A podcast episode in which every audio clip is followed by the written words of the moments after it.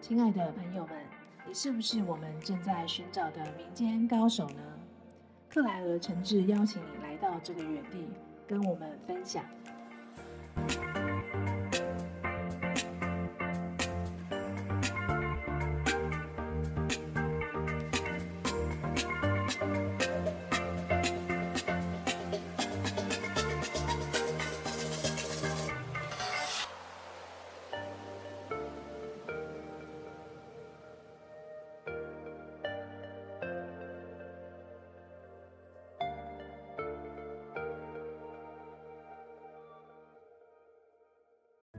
大家好，我是克莱尔，欢迎收听克莱尔克莱尔寻找民间高手。欢迎今天的大来宾莫晨，美丽的克莱尔好，以及克莱尔的听众大家好，我是莫晨。我们有请莫晨来跟我们自我介绍一下。哦，好，呃，我我想要介绍一下我的莫晨的名字的由来。呃，这是我在国中的时候啊，跟一个班上的同学，很好的同学。我们就在聊，我们以后长大之后要当一位作家，所以那时候呢，我们就帮自己取一个很特别、很响亮的笔名。所以我就想说，那时候脑海里就浮现一句成语，叫做“望尘莫及”。所以我就把“望尘莫及”其中两个字“尘”跟“莫”颠倒过来，就变成了“莫尘”。所以这个名字从我国中开始。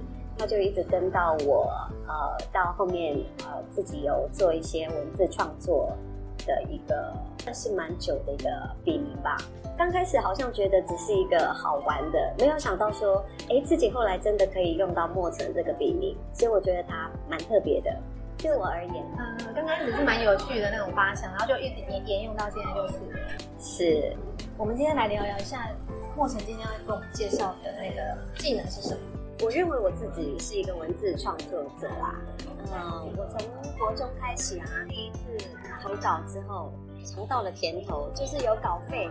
那时候我觉得哇，可以靠自己写写东西就赚到钱，真的是蛮蛮厉害的。然后呃，我一直就用莫尘这个名字，开始在比如说校刊上啊，或者是呃一些。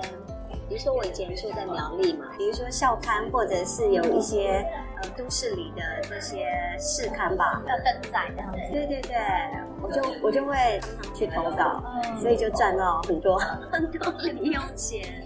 其实后来我才发现，哇，呃，身边有认识很多的同学朋友，他们的文笔比我好更多，但是我觉得我就是喜欢写，然后我觉得可以赚到零用钱是最大的一个动力。之后啊，我就开始发现，哎，那时候很流行那个言情小说。我相信克莱尔跟很多的呃听众朋友应该也有的岁月。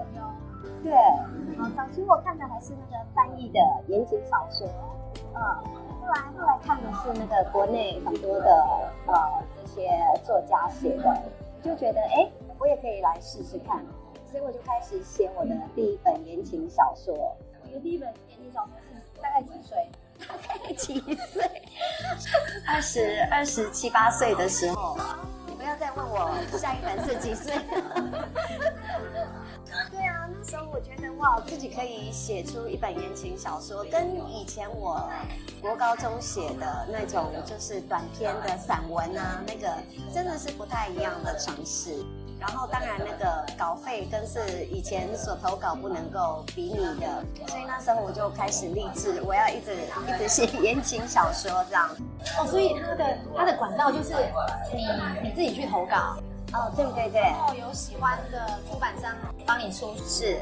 呃，那时候我就会特别喜欢某一些出版社的作品，然后看到他后面有征稿嘛，那我就会去投稿试试看这样子。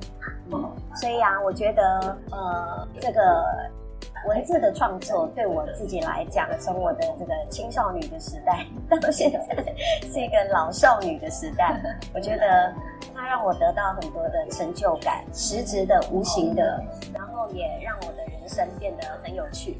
哎，你以前是科班吗？就说你是文组的吗？哎，不是哎，我在高中的时候是商商科的。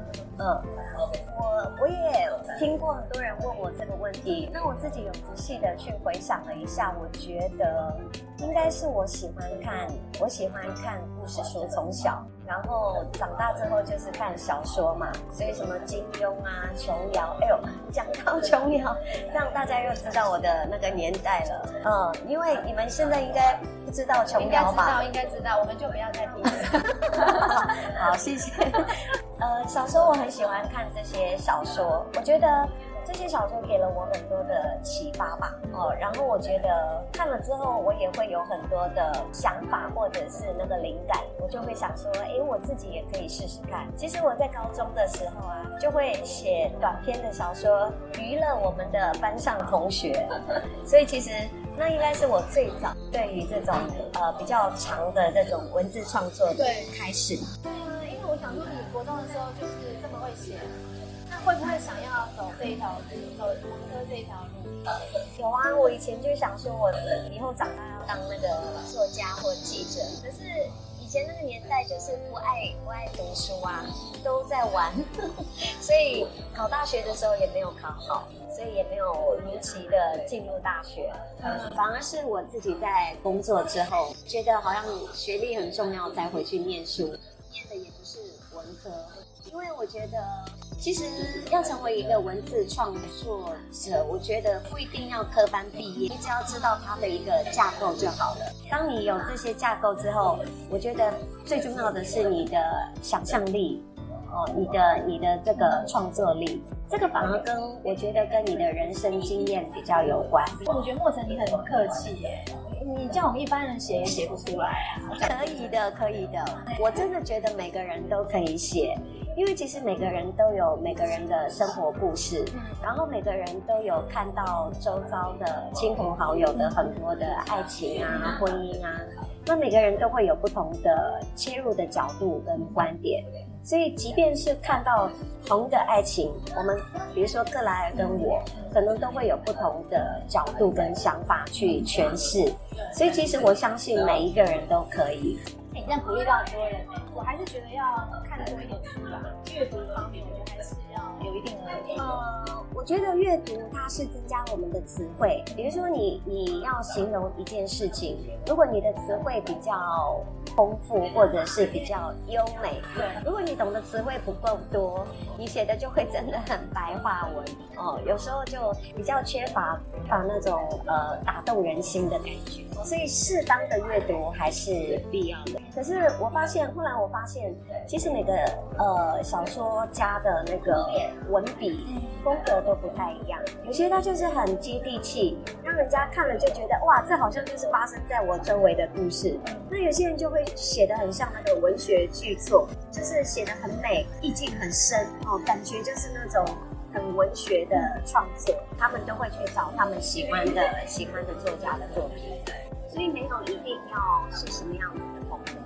作家本身他自己有找自己的风格，然后我们这些受众也是找到自己喜欢的风格。对对对，去观察。我觉得克莱尔讲到一个很重要的重点，就是观察。我其实呃，有时候我们看到身边很多的故事，可能很多人看过就就过了，但是那种心思比较细的人啊，或者是观察力比较丰富的人，他们比较会去把生活中的很多的呃琐碎的故事连串起来，内容很丰富，呃，是不是能够很吸引人？其实真的要跟你的观察力是很有关的。哎，那或者你为什么后来没有写了？是因为什么原因？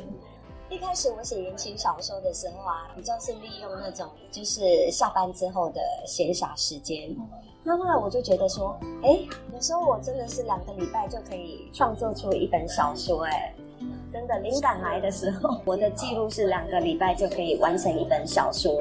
可是如果灵感不来的时候呢，就是一个一个篇章可能就会卡很久。嗯那后来我就觉得说，哎，如果我把这个写小说当成是我的职业的话，那我是不是比较大量的产出作品？所以那时候呢，我就辞掉了我当时的呃工作，我就想尝试做一个全职的小说创作者。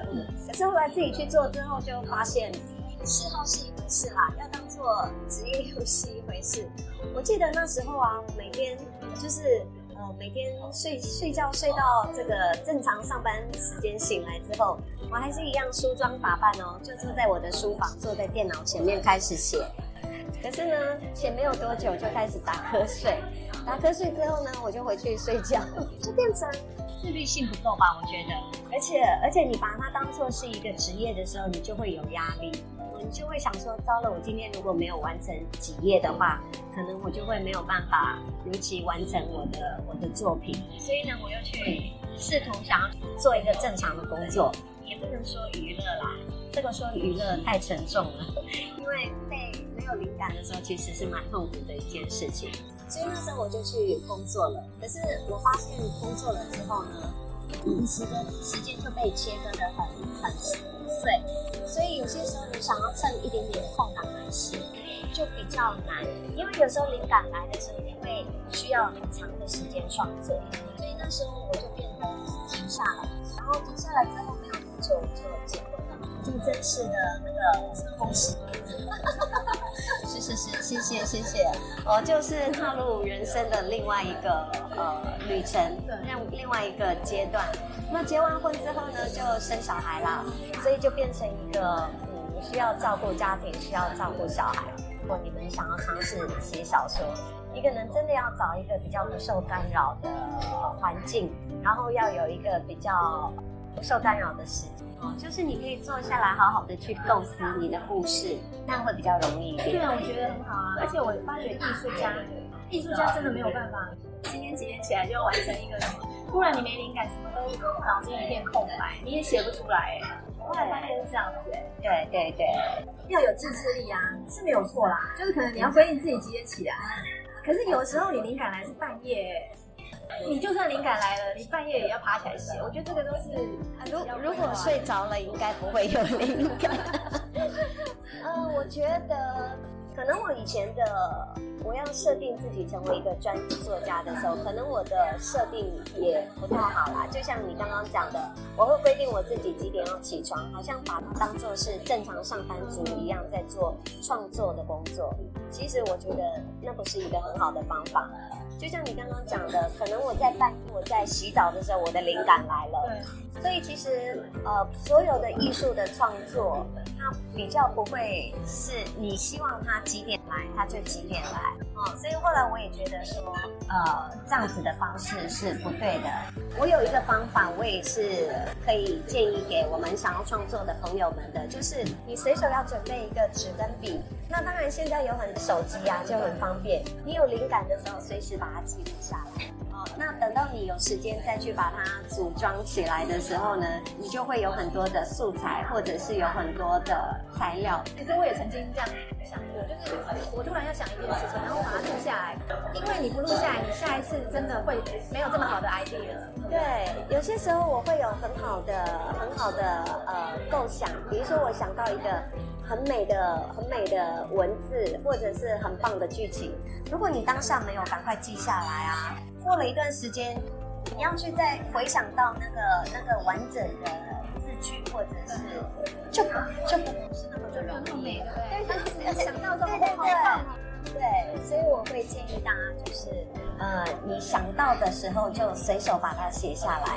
哦，所以当你在真正想要创作创作的时候呢，这个你的随手的记录啊，就会变成是一个你很重要的参考书。哦，里面有很多你，呃，比如说你看到。走在路上看到的事情啊，或者是或听到你咖啡厅旁边人聊天的那个内容啊，可能都会变成是你故事里的剧情。这样子，你的那个创作的内容其实就会很生活化，而且也会比较多样化。对，那莫者你刚刚有提到，你你一些灵感的来源也是透过经验，然后还有生活。那除了这些灵感来源，有没有比较特别的？比较特别的，或者是有没有其他的灵感来源？刚刚没有提到。当然，我觉得，因为我出版过的言情小说也有三十本了，哦，不会是里面每一个故事都是我自己亲身经历的啦。哦，因为我也没有那么的多才多姿的恋爱经验。所以有些时候，当然可能除了你自己经亲身经历之外，你在看到别人的故事啊，比如说有些朋友他知道我在写言情小说，他就会说：“哎，那你可以写我的故事。”如果朋友愿意提供他的恋爱经验给你，那也是一个方法。要不然就是你看社会新闻啊。有些社会新闻也是蛮蛮特别的，那个对，那个可能不是一般人会经历到的。我们从新闻听来的，或者是呃，我们看到其他人写的小说内容，都可以变成是你创作的一个呃方向。对对，而且都画，而且你内容会稍微改嘛。哦，对对对，因为有些有些朋友可能觉得他的恋爱故事很精彩，可是我们听起来会觉得没有啊，就很普通。所以我刚刚说过了，就是你自己的创创造力很重要哦。如果你是一个呃创造力很丰富的人，可能一个普通的恋爱故事到你的手上，就会把它写出一个很高潮迭起的故事。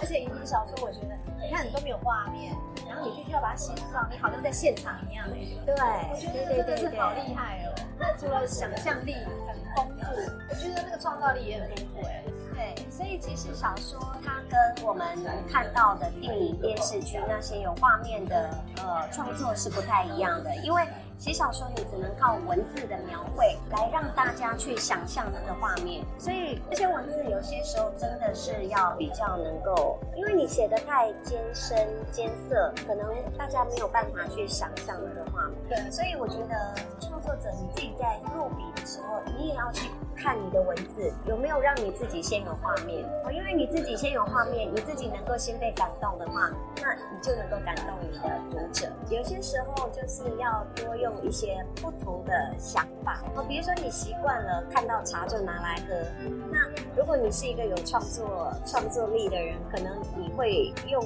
另外的方式来尝试。所以文字创作也是这样子。当你听到一个一对情侣的恋爱故事，可能你就会要去把他用不同的角度、不同的发展路线去思考。